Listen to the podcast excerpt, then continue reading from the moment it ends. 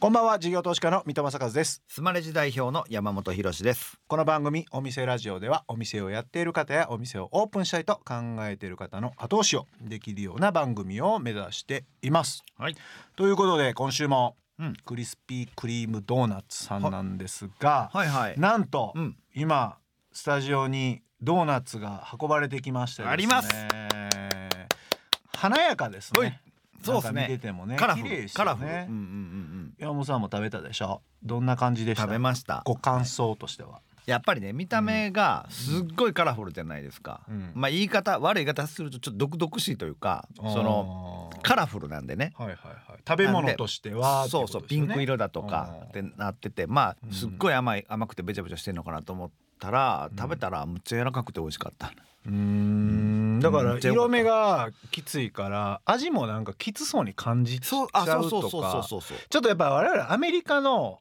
なんかドーナツっていう海外行った時のイメージもちょっとあるからそうなんですよ。そのなんか流れで食べイメージがね。るとそう。そうなんかなと思うけどこれ意外と全然違うんですよね。全然美味しか相当カスタマイズしたんでしょうね日本向けにね。そうですよね。そんな甘ないし。うん、ですよね、はい。だからその辺を多分買って帰りましょう。いろんな手こ入れされたんだなっていう感じが、うん。まあ今週先週に続きいろいろとずっとお話もお伺いできるということですので、ぜひお楽しみいただければと思います。この後クリスピークリームドーナツジャパン株式会社の代表取締役社長若月孝子さん登場ですさあお店ラジオオープンです。ゲストはクリスピークリームドーナツジャパン株式会社の代表取締役社長若月孝子さんです。今週もよろしくお願いします。よろしくお願いしますえっと先週は、えー、2006年にまあ日本にこう上陸されてですねそこから不調になってしまいましたということで64店舗あったものが47になりましたみたいなところだったんですけどそこからまた改めて新店舗を増やされていって今はいくらになるんですかね？今日の時点で66店舗66ですね。ですかね、はいだからあのある意味ビルドスクラップを終えて元に戻ったみたいなところになるんだと思うんですけですね。どはい。まず47まで減らした時の撤退の基準ってあったりするんですか？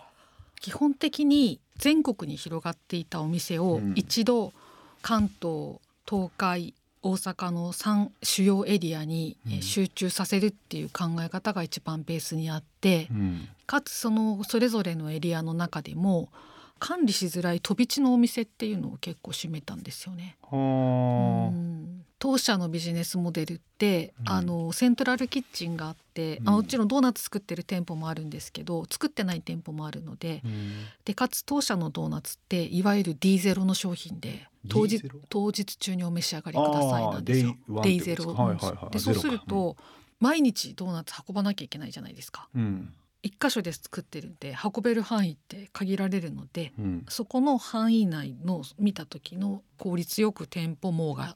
うん。配送網が敷けるところとかは見ながら見せしめましたね。うん。ある程度黒字でもちょっとこうドミナントから外れるやつはもう外していったみたいな。感じですか、はい。ああなるほど。急速に拡大していく中で店舗のオペレーションのいわゆる仕組み化が全然できてなかったんで、うん。でそうすると比較的優秀な社員をその遠い地方にうん配属して、まあ、その人が何とかしてくれるでしょうっていうようなやり方してたんですよね。うん。だから優秀な社員がそのいわゆるその稼ぎ頭のそういった主要な都市圏にいないで地方にいてっていう風なところもあったから、まあ、そういう人たちをちゃんともう戻して立て直ししっかりやった方がいいかなっていうのも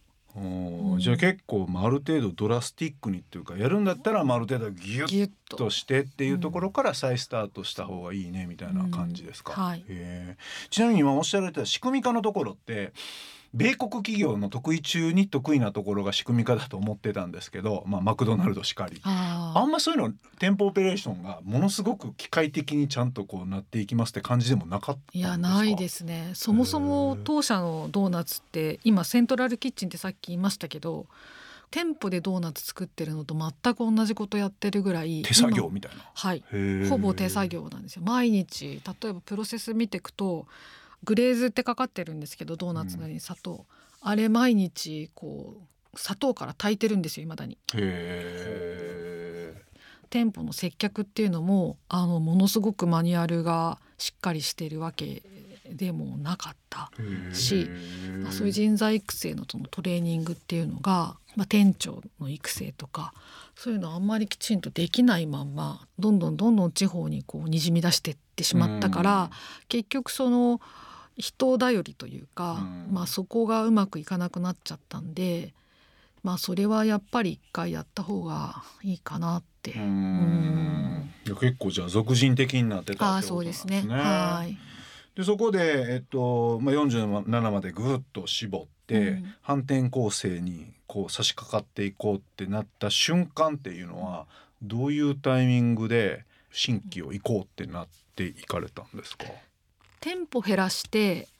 1年2年ぐらいはほとんど出店しなかったんですよ。で3年目ぐらいからは出店してたんですけどだからちょうどその3年目ぐらいって既存店の売上高がプラスになってきた頃少しずつそれぞれが上がっていってる、月次対比でとか、はい。あ昨年比でとか。作費で。じゃあそこであの反転攻勢行かれてじゃあ作体がいいからじゃあ次行こうってなった時の一番最初のドミナントのポイントをパンって打つところはすごい大事な気がするんですけどそれはどういう形でここに出そうって決まっていったんですか？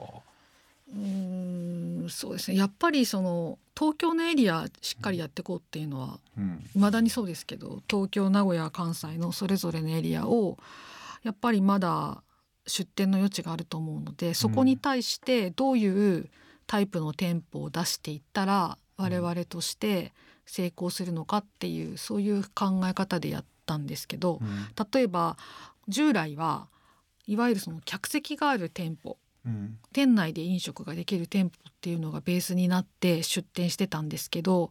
あの大量閉店の後はテイクアウトの専門店っていうのを増やすようにしていって、でお客様がクイックにうん。できるっていうのをやったんですよね。投資も軽いしうん。それからあの店舗の人件費も軽いじゃないですか、うんうん。だからそういうふうな店舗を増やしていこうと。あお客様にとっても我々にとっても良いかなと思ったんで、他にはタイプ分けで何かまた違うのって出されてるんですか？店舗じゃないんですけどスーパーマーケットの中にキャビネットを置かせていただいて、えーそこにドーナツを毎日配達して売るっていうパターンも始めたんですようね。これでもドーナツって先ほどおっしゃられた通りその賞味期限が短いじゃないですか、10日2週間みたいな感じじゃないのでもうすぐ売っちゃわないとダメじゃないですか。うんうんうんその辺との戦いってどうだったのかなと。いやそれは未だに拡大するののネックになってるんですけど、ただ、まあ、そこはスーパーさんとお話をして、はい。まあ、毎日出来たてとか作りたてで配達してるっていうところで価値みを見ていただくってそれしかないかなと思ってるんですけど、ううん。ん気になったのがブランド価値を下げないのかなってちょっと思ったんですよね、あの我々も強烈な印象はあの2006年のめちゃくちゃ並んでたはい。手に入らないドーナツみたいな感じだったから、なんかこうスーパーに入ってパッと目に入ってあのその辺に買えるような状態になってるとなんかブランド価値が下がっちゃわないのかなっていう議論とか出なかったのかなってちょっと思ったりするんですそけれは始める時ものすごく議論して、ど。でこれ日本で始めたわけじゃなくてあの他の国で先行事例があったんですようん。で他の国でやっててうまくいっていて日本でできないかっていうふうに考えて、もう本当におっしゃるようにあまりに身近になりすぎるといわゆる手土産の需要から外れるんじゃないかとか、ものすごく悩んだんですけどなので、えー一番最初に出店する場所を、うん、広尾のナショナル麻布さんにしたんですね。おーなるほど。そう海外のそういうブランドに近いとかそういう商品に対する親しみがあるとかブランドに対してっていうところから入った逆に言うとそういうところで扱っていただけたのでうん。他のスーパーさんでも扱っていただけたっていうふうにそういう拡大の仕方を我々したんですよね。はあ、そ一番最初すごい大事ですよね。あそこでも扱ってるからってなるようなところにならないと、そうなかなかいかないですもんね。最初のはどこにするかものすごい悩みました。うーん。なるほどな。確かにドハマりなところになんか行ってる感じしますよね。お送りしているのは若月さんセレクトの一曲。えなぜこの曲を選ばれたんでしょうか？はい、えー、あの阪神・淡路大震災の直後のうん「ミュージックステーションで」えーこの曲を歌っていらっしゃるのを見ましてまあ、ドハマりしまして、えーその後何度もライブに参戦したり、まあ、寝る時間を削って推し活に励んだりしたんですけど、へはい、これが私の推し活の原点です。ということはそれ以外にもいろいろと推し活をしてるんですか？そうなんです。今もね、ちょっと若干オタク気味です。はい。お送りしたのはスマップで頑張りましょうでしたあとはチャンネル的にはあの店舗とかテイクアウトスーパー以外も増やしていかれたりしてるんですか？そうですね。ちょうど2016年の秋にあのウーバーイーツさんがうん日本にで事業スタートされて、えー当社その最初のパートナーの一社だったんですけどあの最初に、はい、もう気安く始めちゃったところがあって、デリバリーそれからスーパーで売るそれからテイクアウト専門店って、うん。2020年のコロナになると、実は大ハマりしてしまいまして。そうですね。そうなんです。たまたま店舗だけじゃなくて、はい。チャンネルをこういうふうにやってこうっていうふうな話をした時にやってたことが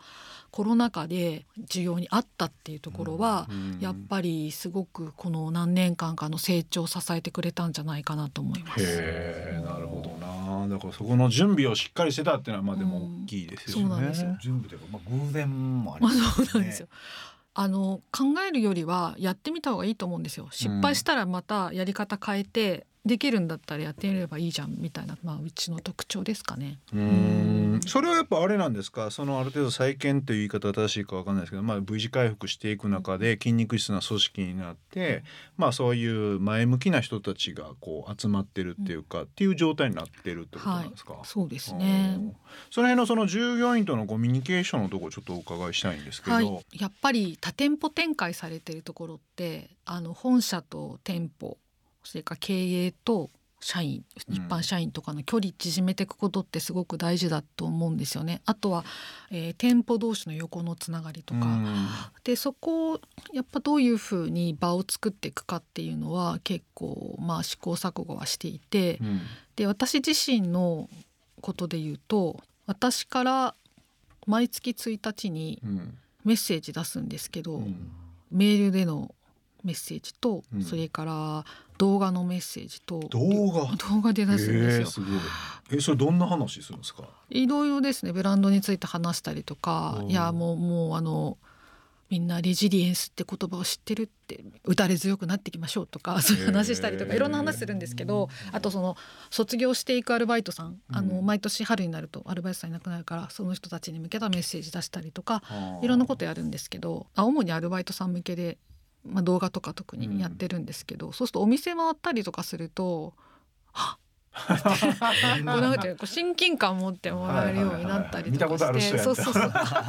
いつもの人だみたいななってくると話しやすくなったりとか。はい、なんかそこはちょっと距離縮まってきたりするしあとは正社員さんに一人一人に手書きでバースデーカード送ったりとか。へえ、はい。大変ですね。大変ですよ。でもね1年に1回5分3分だけその人のこと考える瞬間でありがたいなと思いますけど。へえなるほどな。そういうのやったりとか。社員集会とかはいはい。経営者って自分が言いたいことを伝えて満足するパターンって多いじゃないですか。はいはいはい。そうじゃなくて割と言って伝わって一緒に考えるっていうのってすごく大事だからその全社員集会とかっていうのはその私たちよくワークショップやるんですよね。そういうディスカッションしたり一つの成果物出していくっていうことでうん。自分自身の中で言語化して人に話して共感してもらうっていうことを繰り返していくと、やっぱそのやっていくことが腹落ちさするで人にそのまあ反応してもらって肯定してしてもらったりとかすると、うん。まあ、そういうのを繰り返していくことによって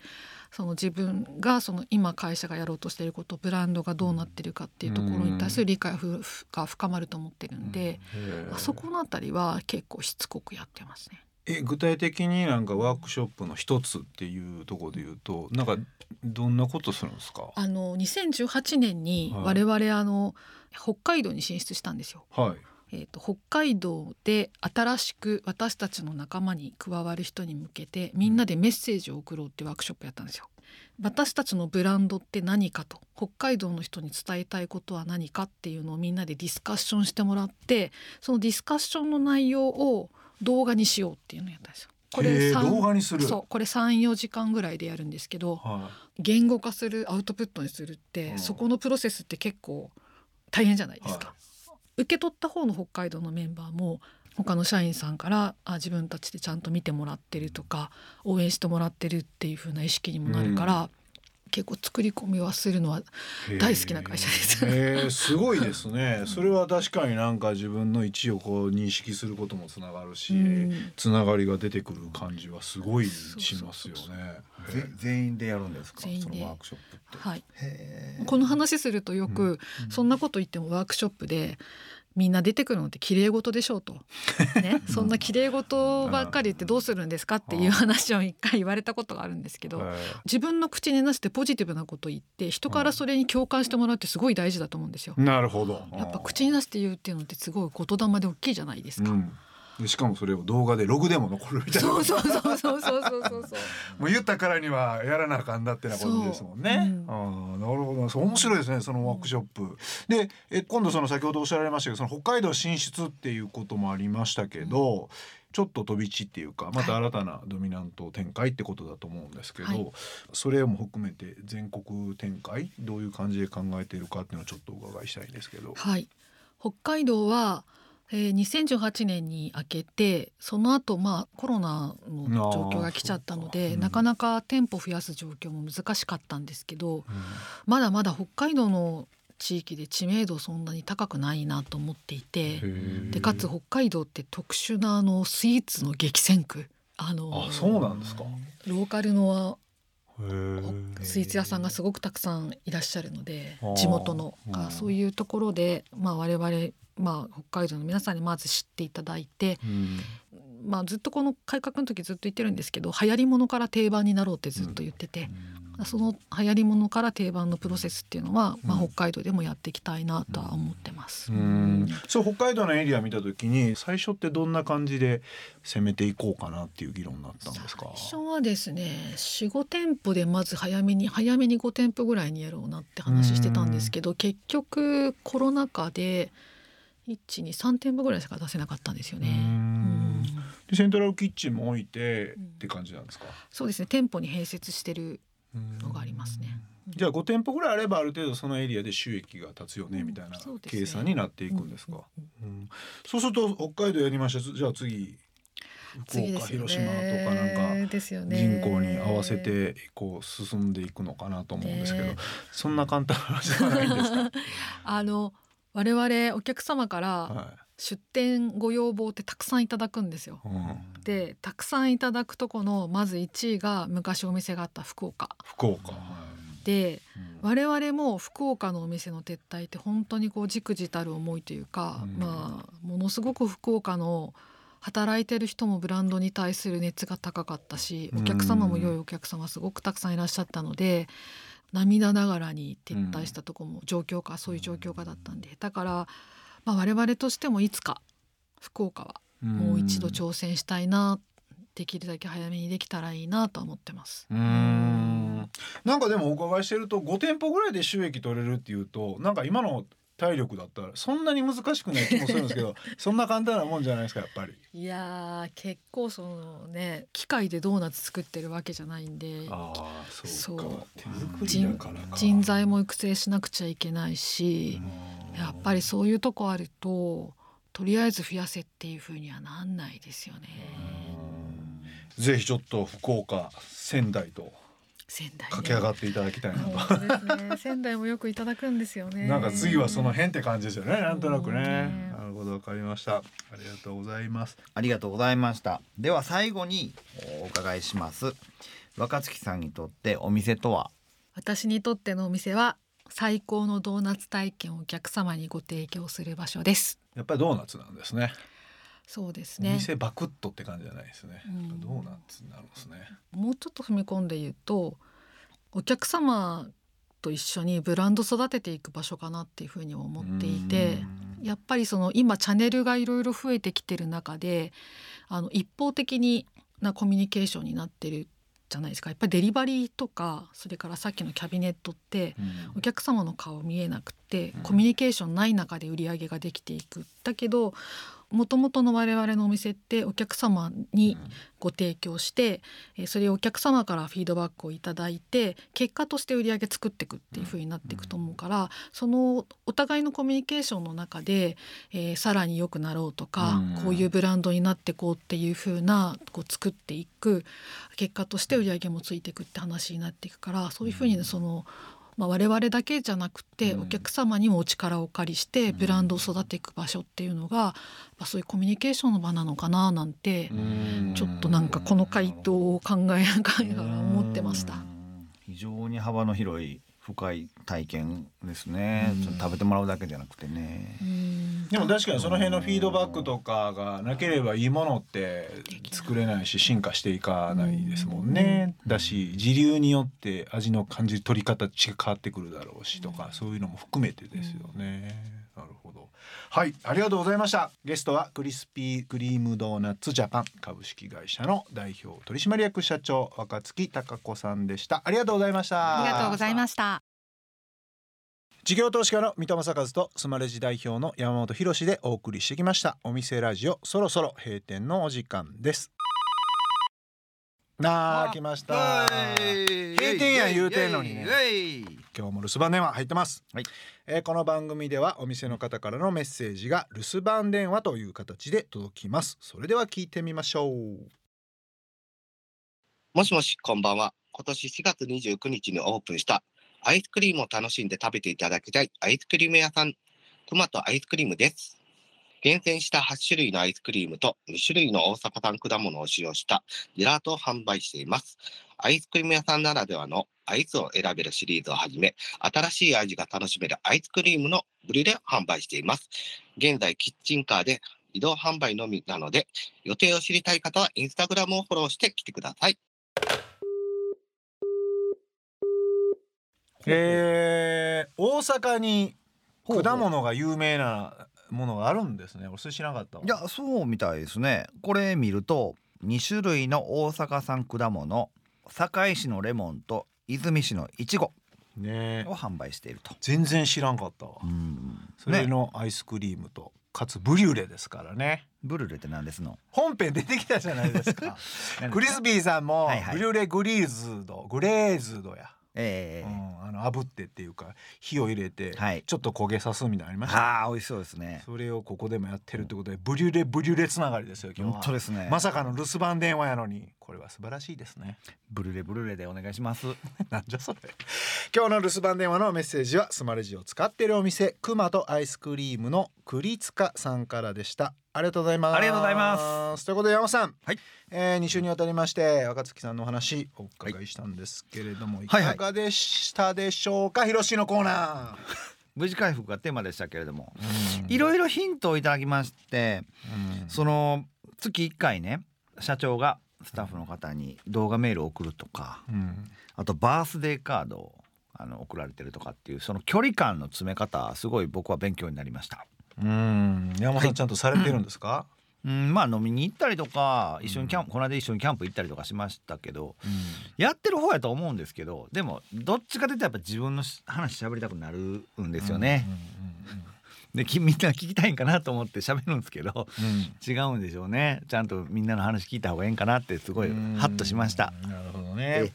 まあ IT ベンチャーだとあんまり人をどうのこうのってそこまでならないですけどやっぱ店舗ビジネスだとねやっぱり人とうまくこうコミュニケーションしながら経営していかないとあーまあその辺は長けてますよね。サービス業の方はね。サービス業ですそうね。店舗ビジネスの方ね、はい。お店ラジオでは番組の感想や我々二人に対する疑問質問など皆さんからのメッセージをお待ちしています。メッセージの宛先はメールアドレスお店アットインター FM.jp お店アットインター FM.jp までお送りください。スマレジの公式 X 旧 Twitter でもメッセージを受け付け中です。ハッシュタグお店ラジオとつけてつぶやいてください。私から必ずお返事いたします。また放送から1週間はラジコのタイムフリーで聞けることはもちろん AuDee や YouTube でも配信中です。詳しくは放送後記をご覧ください。他にも音声メディア Voicy では放送で紹介しきれなかった未公開部分などを配信していますのでそちらもぜひ聞いてください。それではお店じまいにしましょう。ここまでのお相手は三戸正和と山本博史でした。お店ラジオまた来週ご来店お待ちしています